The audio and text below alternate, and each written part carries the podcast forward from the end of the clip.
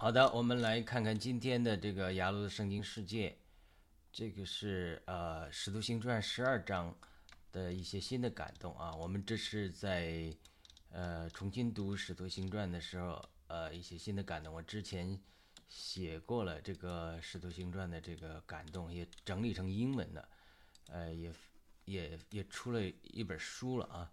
呃，在 Amazon 上出的一本呃英文的书，呃。那么，我们还是记录一些读经中有些新的感动。我们希希望呢，在这些新的感动能够祝福更多的弟兄姊妹啊。呃，好的，呃，我们看看声音是正常的吗？我们今天的标题是《使徒行传》十十二章。呃，为什么神拯救彼得，并让虫子咬死希律，对不对？这之前我们。讲的时候，特别是从之前读十二十度行传十二章的时候，特别提的提到这雅各的属天的指示啊，雅各的这个角度来讲。那现在为什么他要要要从彼得的角度来讲呢？这个是呃是这个讲到撒旦和邪灵的一些征战，特别是从属灵的角度来看看他这个里面撒旦到底在搞什么，呃。为什么神要拯救彼得，并让虫子咬死希律呢？这里讲了一个宗教的灵和邪恶的这个政治势力，就是虚利结合来企图拦阻神把福音借着从通过彼得，通过彼得传到哦，传到这个耶路撒冷之外，是这样的一个经历。所以他这个征战是非常激烈的，那也。可以，我们今天呢，可以这个从属灵上可以来参考它这个到底有什么呃旨意啊，很有意思的。好的，我就读一下这个《使徒行传》第十二章的第二部分。为什么神要拯救彼得，并让虫子咬死希律？这次读《使徒行传》十二章得到新的感动，特别是如何理解希律为什么要抓彼得？之前已经杀了雅各了，为什么要再抓彼得呢？对不对？为什么神要拯救彼得，神奇的把彼得从监狱中释放出来，而没有拯救雅各呢？雅各殉道了，对不对？那么之后，神为什么让虫子咬死希律呢？这三件事，为什么抓彼得、希律？为什么神拯救彼得？以及为什么虫子咬死希律？这这是讲到一个属灵的征战，很有意思的。呃，我们人生中都会遇到难处啊，比如失失去约翰。被关在监狱里，他希望神来神奇的拯救他，对不对？但是神主宰的许可吧，就是约翰殉道，失去约翰殉道了，被斩首了，对吧？他也被半跌，他就去问主说：“那要来的是你吗？还是我们要等别人？”他明明知道是主，但主就给他回答的说：“第一个，不因我半跌的有福了；第二个呢，啊，我这让瘸子行走。”瞎眼的看见，所以不是我是谁呢？所以他这个神就没有干涉拯救世许愿还是世许愿做了那么大功劳，对不对？那他殉道了。那么是这个这里约翰的兄弟雅各也是被抓了，也殉道，也没有拯救他。那为什么彼得就要神迹骑士来拯救他呢？彼得还嫉妒约翰呢。主说：“我若留这人到我回来的时候，与你何干呢？”彼得就误会了，以为是约翰不死。但是后来约翰解释说，其实不是我不死，而只是说，我要如果留他到我回来的，与你何干？你跟从我吧。那彼得也嫉妒啊，约翰不死啊，他嫉妒。那么这里，雅各，约翰的兄弟雅各雷子啊，要活着的时候，他也嫉妒啊，为什么你只拯救彼得，神奇的开了间门，没拯救我呢？我就死了，对不对？这个这个这种 疑问呢？是我们基督徒生命中，或者任何一个人生命中有的。哎，我们看到有的时候有人祷告得答应，哎，我们祷告好像就没有得答应，我们就看不见这个属灵背后的这个事实，所以有的时候会受搅扰。这个不用受搅扰，因为神是主宰的，他没有错的，他没有错的。神给两个约翰的，两个雅各的，神会奖赏他们。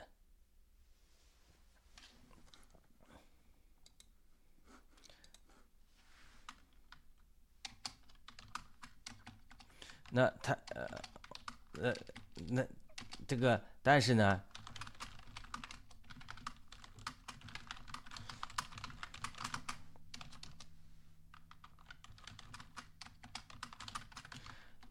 那呃。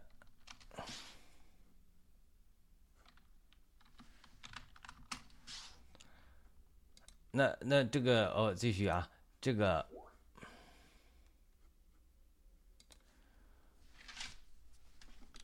继续，这个就是说，为什么他没有呢？对吧？这个神不会错的。呃，这里拯救彼得有神很重要的旨意，圣灵给我们一些新的感动，让我们看见希律作为撒旦的工具，是企图拦阻彼得把神的福音开展到外邦的努力，并且企图切断圣灵的水流。让福音无法在外邦人中广传。本章记录的彼得故事是《使徒行传》倒数第二次提到彼得。同时，保罗和巴拿巴在外邦人中传福音，而由犹太人下来的人教训他们说：“他们若不按摩西的割礼规律规律受割礼，就不能得救。”这是《使徒行传》十五章一节讲。因此，他们起了争论。最后到最后到了耶路撒冷见使徒和长老们定夺。这个时候，彼得再次做见证，就是使徒行传十五章之后，这是十二章，过了几章，十五章之后，十五章，彼得做见证。因此，他们他们他们起了这这个再次确认确认神拣选的外邦人，这个说明耶路撒冷宗教的灵就越来越强化，在被撒旦利用。上次我讲到耶路撒冷宗教灵。越来越强化，后来彼得、巴拿巴都被办跌了，对吧？他企图拦阻福音在外邦人中的传扬。呃，这是使徒行传最后一次提到彼得。换句话说，希利作为撒旦的工具，要杀死的不只是彼得，而是熄灭，呃，彼得所代表的这个福音的这个火和圣灵的水流。拦阻福音传到外邦人中去，这是最重要，这是非常重要的一个一个一个真理。彼得跑完自己的最后一棒，顺利的要把接力棒交给保罗，至此保罗就会成为神在新时代外邦人中的工头和领袖。那么这些都是承前启后的，绝对不是偶然的事情。我们必须认识神的旨意，并活在神的旨意中，才能经历神的保守。那么彼得行在神的旨意中，因而经历着神的保守，他蒙神的拯拯救，最后呢？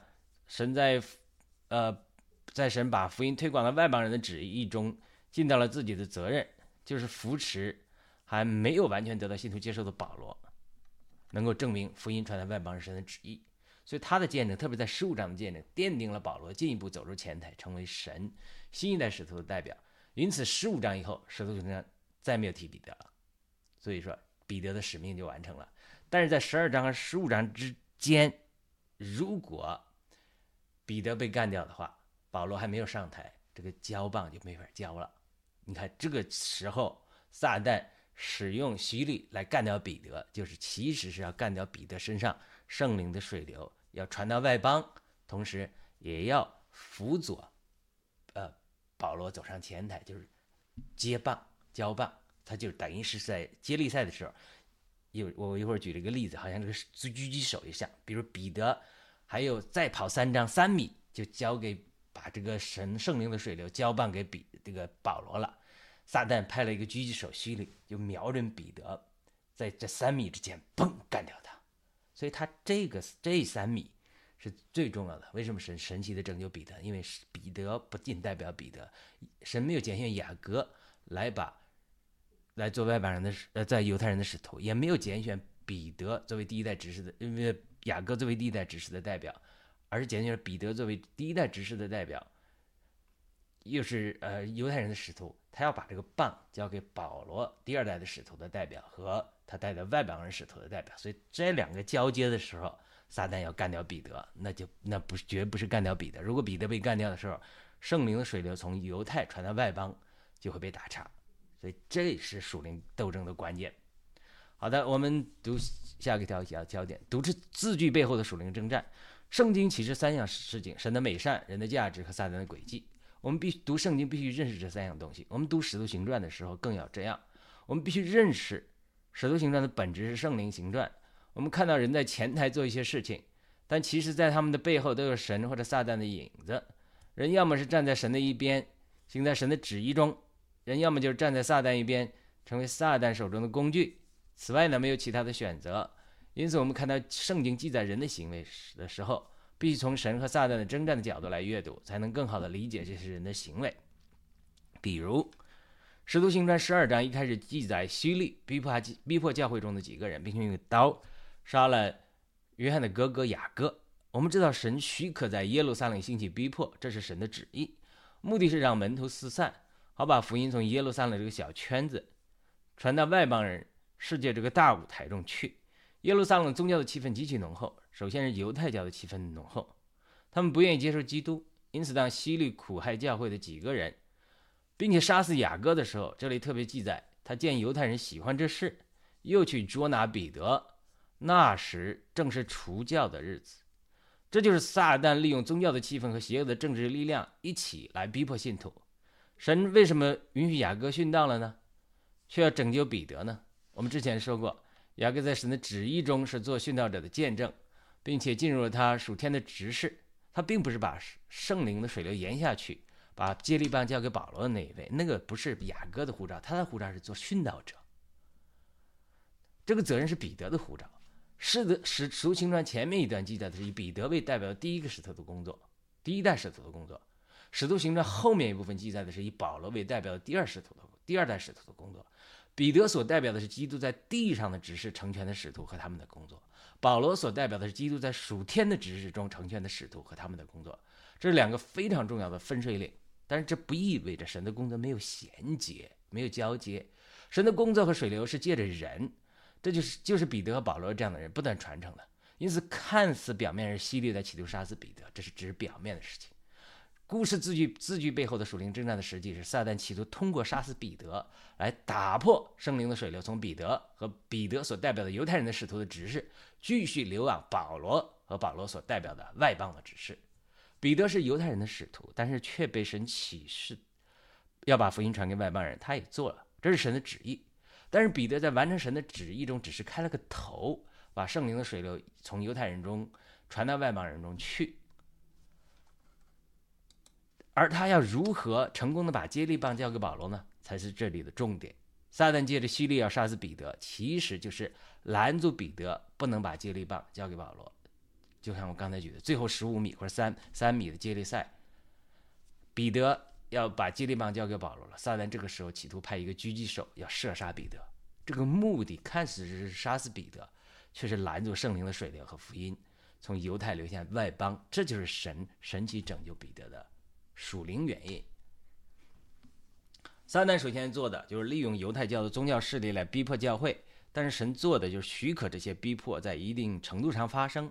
好让门徒打破耶路撒冷宗教的灵和地域观念，让他们能够把福音传到外邦人中去。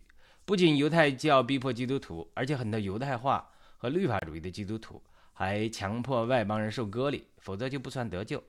而且呢，或许也有犹太的基督徒反对在外邦人中传福音，因为耶稣活着的时候的确教导过门徒不要进外邦人的门，而在以色列家传福音。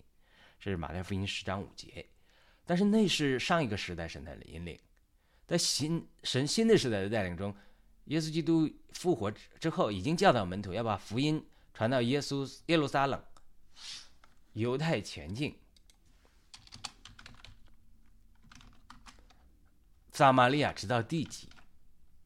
使徒行传一章八节，这个当然在保罗在后来在以弗所书。二章的时候已经启示了，保罗得的启示是因为耶稣基督在十字架上除去了外邦人和犹太的仇恨之后，两下可以在一个里面，基督里借着一位灵的教统给进前到父神面前。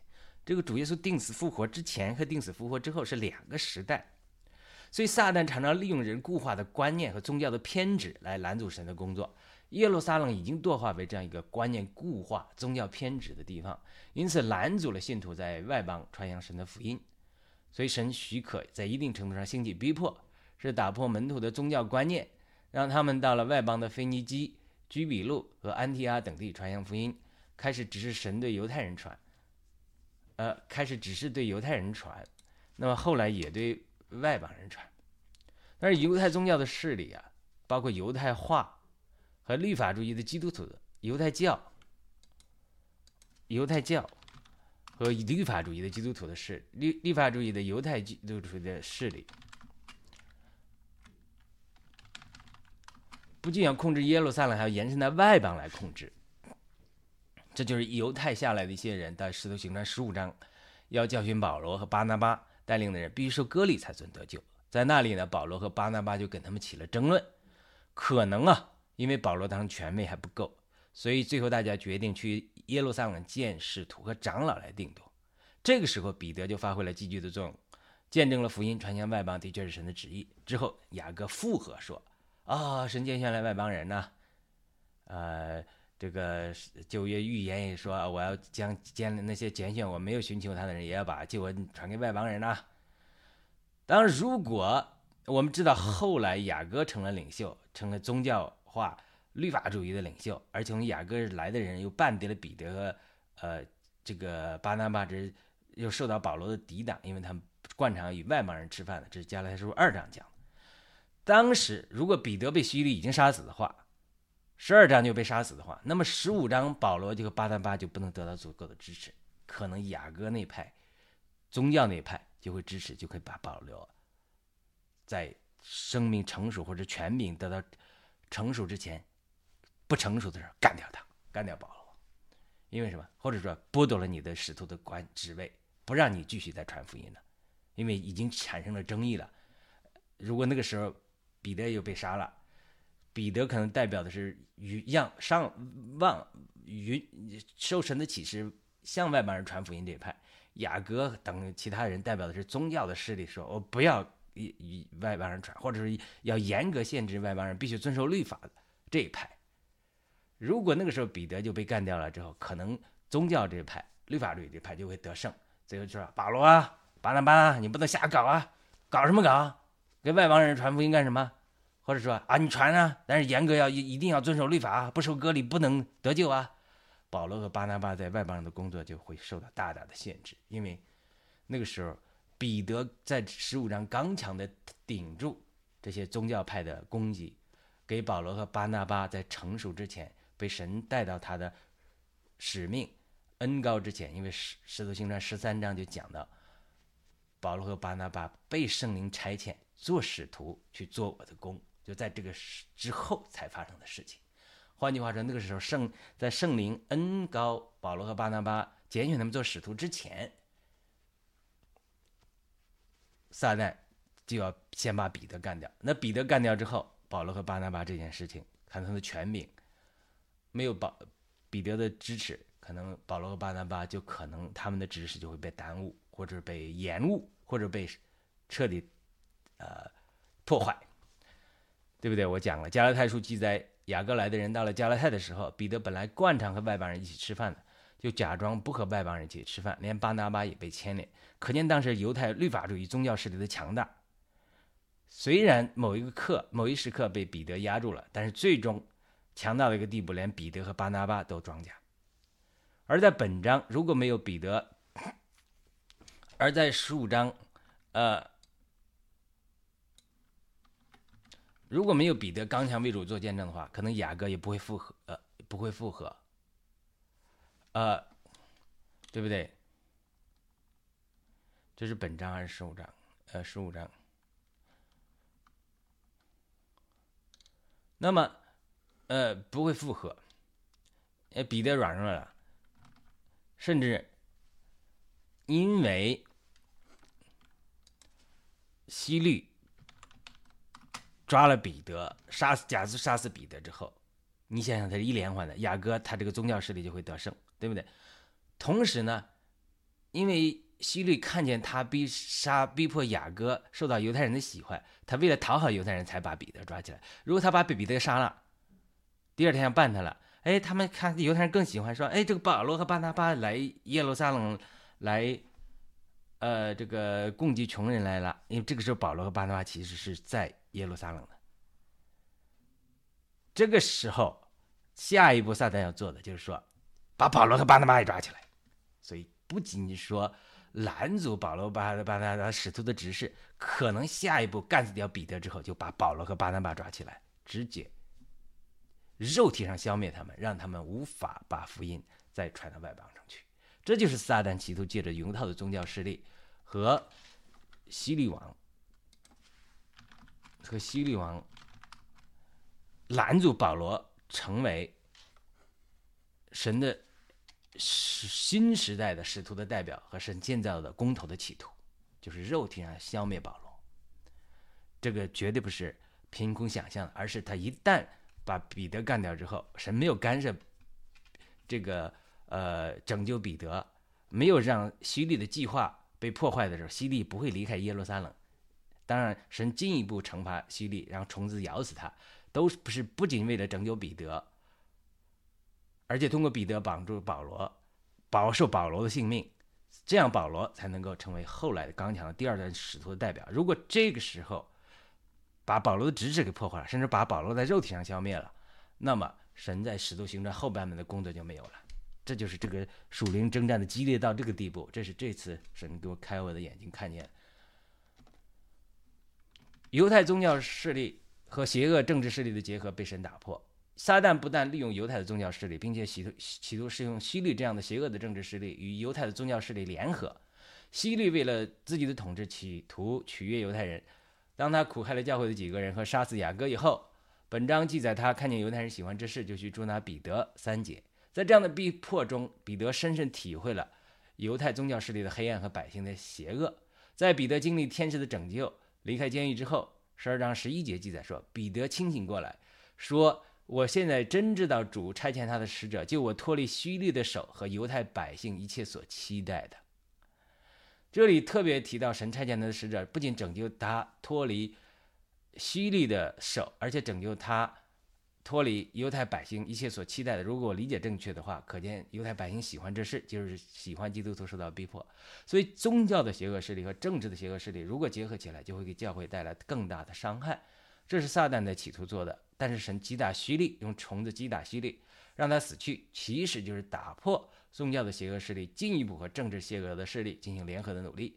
如果神不干涉的话，宗教的邪恶势力和政治的邪恶势力会联合起来杀死彼得，并且拦阻神借着彼得把福音从犹太传到外邦的旨意。其实，在神击打希律之前的圣经经文已经启示了神打破了政治邪恶势力和宗教邪恶势力结合的企图。当彼得天使拯救经被天使拯救之后，圣经在。使徒行传十二章十九节记载，希律急切地寻找他，却找不着，就审问守卫，吩咐把他们拉去杀了。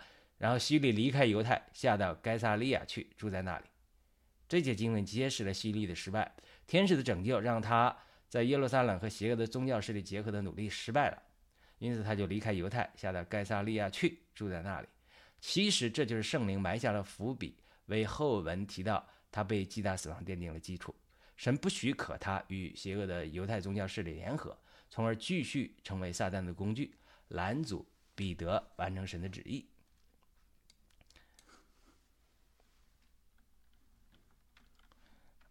神的话日渐扩张，神的旨意呢，就是神的话日渐扩张，不仅在犹太人中传扬耶稣基督是救主，而且要在。要传到更多的外邦人中去，这就是神的旨意。因此，希律被击打死亡以后，圣经立刻记载。但神的话日渐扩张，却日渐扩张，越发繁增。这是二十四节，这就是对神旨意的一个确认。当人们行在神的旨意中的时候，圣灵就会给人印证。无论是神迹启示也好，无论这里是说神的话日渐扩张也好，越发繁增也好，这里人的这里的印证就是神的话在更多人中间传扬开了。圣灵。在写作的时候，常常记载：如果你做错了，就环境拦阻你；如果你做对了，行在神的旨意中，神就会神迹骑士或者神的话语印证你。神今天的旨意也是让神的话能够传扬到更多的人中间去，这是神不变的旨意。因此，我们不能拦阻神的旨意。我们认识神的旨意和活在神的旨意中，就是我最安全和最蒙保守的地方。所以，我们要认识神的旨意，并活在神的旨意中。呃。另外一个小点，保罗和巴拿巴离开耶路撒冷，同时这个时候圣经记载，保罗和巴拿巴办理完了，这是最后一节，耶路撒冷来耶路撒冷教会供给信物信徒财物的事情，就离开回到外邦地，继续传扬福音去了。保罗和巴拿巴在来耶路撒冷记载在十一章的最后，本章基本上没有提到保罗和巴拿巴，但是最后一节却提到他们离开耶路撒冷。并带着称呼马可的约翰同去，这是二五节，倒数第二节讲的，这绝对不是偶然的事情，是圣灵巧妙的安排。因为希律看见犹太人喜欢他，逼迫基督徒，并杀死雅各之后，才把彼得抓起来，要等到过了逾越节之后来办他，交给百姓。十二章四节，如果彼得被交给百姓，必定不是个好事情，可能彼得会被杀死。当彼得被杀死之后，撒旦不会停留在这里的，可能会继续利用犹太百姓的百姓中的宗教邪恶势力和希律这个邪恶的政治势力，继续在教会逼迫、抓人，甚至杀人。那么下一个可能就是保罗了。所以撒旦这里的诡计绝不仅仅限于干掉彼得而已，而且要企图干掉保罗和巴拿巴，因为保罗和巴拿巴已经就在耶路撒冷了。从而彻底打破神通过使徒把福音从犹太犹太地传向外邦的计划。后面那什么安提啊，什么保罗的几次行程都别提了，今天就要干掉你了。所以撒旦是何等的阴险，神因此不得不干涉，才派虫子咬死了虚律，从而打破了撒旦的阴谋。历代以来，很多作恶的人似乎都没有受到虚律这样被虫直接咬死的对待，对不对？因为神怜悯人。给人悔改的机会，旧约讲的，我是耶和华说，我喜喜悦恶人死亡呢，我喜悦我喜悦他们悔改，对不对？所以神有的时候给很多恶人有悔改的机会，连诗篇中的诗人说，我看到这些人蛮毒犹长的，没有受到审判，等等了我进到神的圣所，才看到他们的结局，对吧？这个当然神最终会审判恶人，但是呢，神还是给恶人机会让他们悔改。但是如果人像希利一样被撒旦利用，企图拦阻神的工作和旨意的话，摸神的工作，那么就会受到神严厉的审判。这就是希律被虫直接咬死的这个属灵的背景。为什么犹太宗教给我们带来了旧约圣经和很多神的祝福，但是后来却堕落成为逼迫神的福音的工具呢？为什么犹太的百姓喜欢神的使徒被逼迫甚至杀死呢？为什么希律这样一个，呃？政治人物据说是半个犹太人呢，我我记得不清楚了。能够成为撒旦手中的工具来拦阻神的工作呢？其中一个原因就是离不开我们人的骄傲。犹太人的骄傲让他们要掌握圣经和神的圣经，呃，圣和解释神的权利，解释神的权利。那么犀利的骄傲让他自闭为神，正如撒旦的骄傲，骄傲。堕落是出于骄傲一样，当我们的骄傲的时候，我们就会给撒旦开门，成为他手中的工具。这就是犀利讲话的时候，人说啊，这个不是人的话，是神的话。这也是他被虫子击打的一个直接的原因，但是绝对不是这一个，这是他这句话的原因，而是他前面是企图被撒旦利用工具，要整个干掉彼得，干掉可潜在的可能性，干掉保罗，拦阻神从。犹太传到外邦福音这个伟大的时代的工程，这个是，这个是，神嗯，这个这个是摸不得的。结论：我们在这章的故事里看到，神和撒旦的福音从耶路撒冷传到外邦人这件事情，在半和背后展开属灵的征战。彼得、保罗和巴拿巴等人是神使用的工具，要完成神的旨意。希律犹太的百姓和犹太宗教成了撒旦手中的工具，企图逼迫与神配合的。神的仆人，并且企图不仅仅是逼迫他们，而是肉体上肉体上消灭他们，从而企图拦阻和消灭圣灵从耶路撒冷流向外邦的水流。这是实质。神对希律的击杀，打破了撒旦企图结合邪恶政治势力，就是犹这个希律所代表的和犹太宗教势力的图谋，不仅保守了彼得、保罗和巴拿巴等人的性命，也让圣灵的水流能够继续。流向外邦人。好的，这是我们今天读《使徒行传》十二章的第二部分的精华版。我们感谢您的收听、收看。我们呃欢迎您点赞、转发、评论，帮助传播主的话语。我们下次再见。